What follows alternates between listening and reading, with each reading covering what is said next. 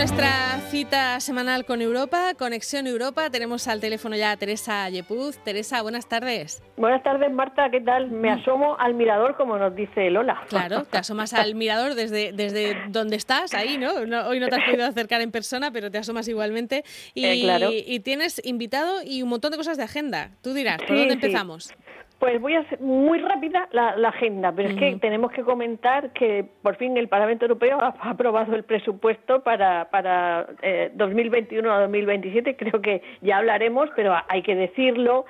Eh, naturalmente que la resistencia bielorrusa ha obtenido el premio uh, Sájarov del Parlamento Europeo, que ya sabemos que se trata de un, premio que, eh, está relacionado con la libertad de, conciencia muy, muy interesante que nuestra invitada de estos últimos días, Marta Coral Martínez Iscar, que es la directora del CEPIE, del CEPIE, acabo de ver en el boletín oficial del Estado que se va de directora del centro Cervantes a, a Sydney, Australia. o sea, se nos va a las antípodas. Igual la tendremos que entrevistar. ¿eh? Sí, sí, sí, aunque ahí ya se complica un poco con la diferencia horaria, pero se puede intentar. Está un poco complicado, sí.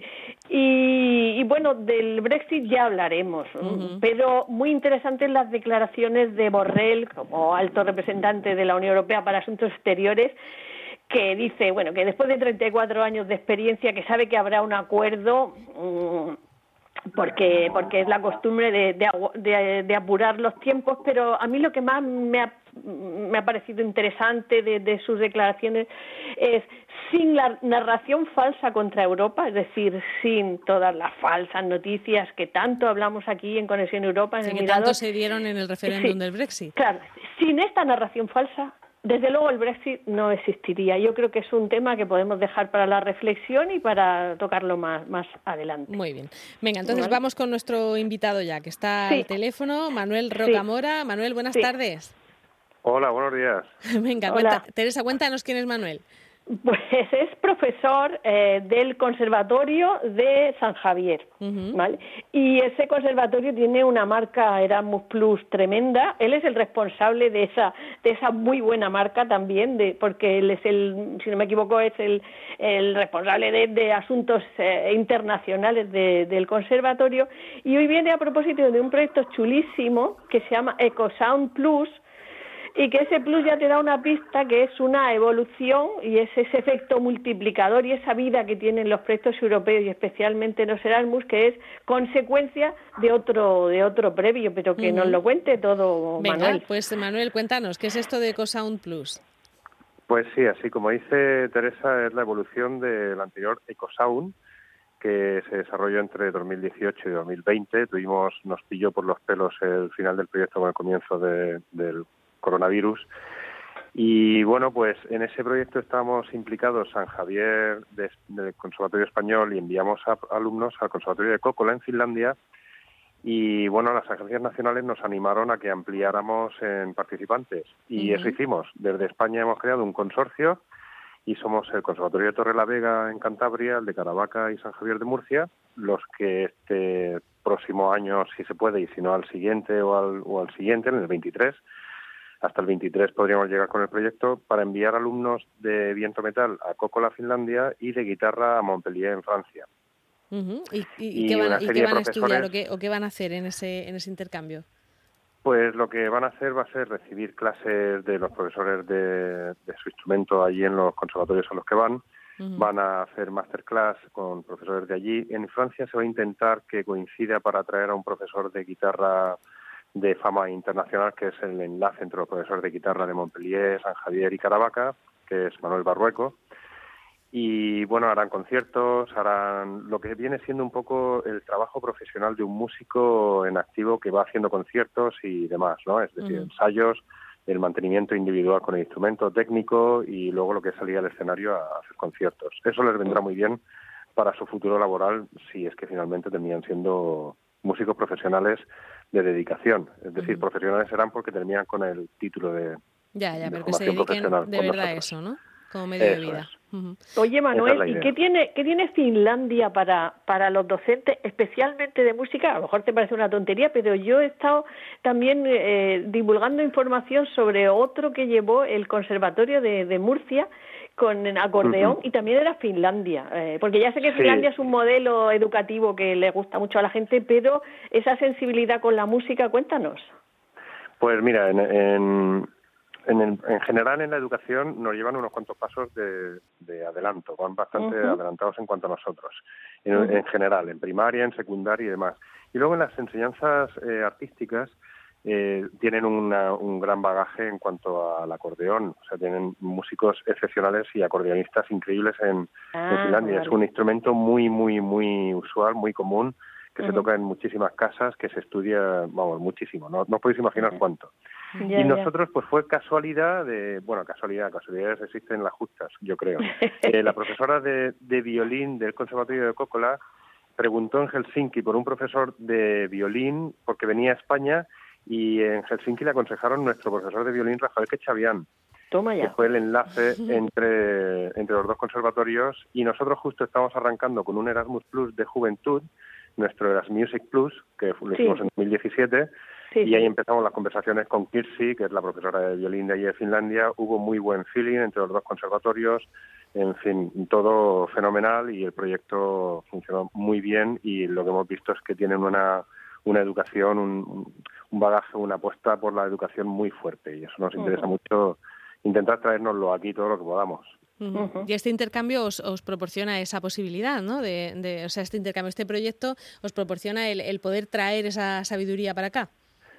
Sí, porque tenemos planteado, aparte de que iremos profesores acompañantes con, con los chicos y chicas que vayan participantes, también tenemos planteado 12 modalidades de profesores para tanto para impartir clases de lo que nosotros hacemos aquí como para, para aprender, que le llaman el job shadowing, es decir, aprendizaje mediante la observación. Porque también tenemos que tener claro que nosotros no somos tontos, hablando así un poco en plata, ¿vale? Sí, es decir, también hacemos cosas muy bien. Y cuando que, que, se puede, que puede haber un aprendizaje mutuo, claro. Eso es, es una correlación de aprendizaje tanto por su parte como por la nuestra. Porque vosotros, eh, eh, ¿qué, cosas podríais enseñar o, eso se verá durante esa observación mutua, no? Eh, sí, bueno, yo te puedo decir ya que algo que es claro y evidente siempre que, que, salimos los músicos de aquí a allá es que nuestro, nuestros músicos de viento eh, tienen un nivel muy alto en relación al, resto de países europeos. Por lo menos yo he salido bastante por Europa y os puedo decir que en, el nivel de los vientos que tenemos en España son muy, muy, muy altos. Y ahora mismo los, los niveles de cuerda que vamos teniendo están ya muy similares a otros países que ya vamos cogiéndonos, que íbamos ahí un poco a la zaga y ya nos, nos vamos pillando también. Entonces, en cuanto al viento, por ejemplo, nosotros tenemos mucho, mucho que poder mostrarle en cómo trabajamos con ellos y de qué manera realizamos los trabajos técnicos, Ahora que los grupos de cámara y demás. De los de viento, eh, ¿son los que están teniendo más problemas para poder ensayar con el tema del coronavirus? Porque creo que, que eran los que lo tenían un poco más complicado, ¿no? Claro, lo que es la agrupación de bandas, por ejemplo, están teniendo que hacer cábalas para poder eh, seguir con, el, con, las, con las clases y con cierta normalidad porque no puede haber eh, muchos niños y niñas sin mascarillas y encima soplando. Claro, pasa como con los coros, ¿no? Que, son los que más difícil lo tienen. Exactamente igual. Mientras que en orquesta no están teniendo casi problemas porque todos están con la mascarilla puesta, en coro y en banda están teniendo que hacer muchas muchas historias para poder seguir adelante. Las están consiguiendo hacer porque gracias aquí tenemos tecnologías ya que nos dan las posibilidades, se está pudiendo hacer y con la voluntad de los profesores se llega, pero mm. es verdad que es bastante más complicado, sí. ¿Y esto os para un poquito este proyecto o no? ¿O os para el coronavirus en general? Eh, nos para el coronavirus. Tú piensas, el proyecto lo presentamos el 5 de febrero de 2020 y el 5 de febrero de 2020, aunque había algún caso de coronavirus por el mundo, pero no se había planteado la pandemia todavía y todo estaba con normalidad. Nosotros hicimos un planteamiento de proyectos sin contar con esta situación. Entonces, lo que sí vemos es que en 2021 igual no podemos hacer ningún movimiento, que pensamos ir a, a Montpellier en 2021 y a Copcola en 2022, y es posible que ah, tengamos que hacer los dos viajes en 2022 y que el proyecto, el Ministerio de Educación nos lo alargue hasta 2023, lo cual ahora mismo, como la situación está así, es evidente y claro que, que, están por la labor de hacerlo, o sea que no hay ningún problema. Muy bien. Eh, Teresa, ¿ibas a decir algo? Sí, no, que están por la labor, que ya lo dijo la, la es directora de, ese pie en, nuestros micrófonos, que, en el sentido de flexibilidad y todo eso. Pero sí quería comentar una cosa, Manuel, mm, y preguntarte otra. Una, de tontos ni un pelo, eso está claro. Y, y Erasmus quita mucho esos complejos y rompe estereotipos, que para mí eso es fundamental, ¿vale? y me ha pasado, por ejemplo, con un proyecto que, que Marta y yo estamos muy involucradas del Conservatorio de Murcia, que se llama Musintegración, que sí que ha, sí, ha tenido lugar las movilidades y yo he tratado mucho con los músicos y con, me pasó con el otro de Finlandia también que hablando con los músicos que ellos también flipaban con nosotros, es decir, que Finlandia es un modelo educativo, pero nosotros es que el intercambio y la riqueza de la diversidad yo creo que es que es muy clara. Y luego una pregunta que te iba a hacer, porque lo de Eco Sound, claro, aquí hay algo más que música, ¿no? Aquí hay un compromiso de cuidado de mares, un compromiso o concienciación medioambiental, ¿no? Totalmente, es la intención inicial que cuando iniciamos las conversaciones con Kirsi de darle un fondo, un trasfondo ecológico y encima nos pilló el, en fin la, historia esta de la sopa verde en 2016 que luego en, el año pasado en octubre nos ha pillado justo en todo el proyecto y, y parece que hemos sido un poco previsores de este desastre de lo que iba a ocurrir y, se intenta dar voz a los mares a través de la música y es por lo que intentamos también que los socios nuevos tuvieran algún vínculo con el mar. En Caravaca no lo tienen directamente, pero son de nuestra región y estamos bañados por el Mar Menor.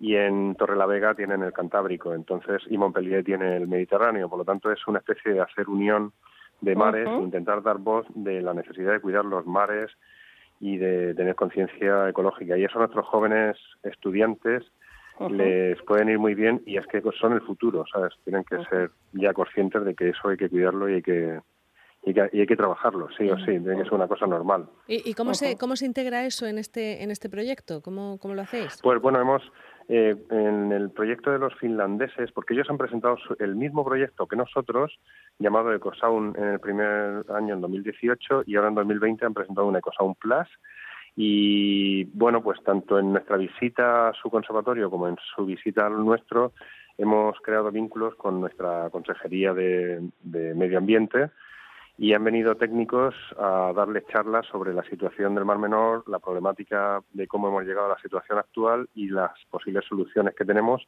que debemos tomar ya rienda para empezar a, a buscarle soluciones y ellos en Finlandia eh, también han hecho lo mismo, darnos unas charlas, hacernos unas visitas. Nosotros aquí los llevamos a las salinas de San Pedro para que les explicaran cómo estaba, en fin, todo esto desde de primera mano, en primera persona.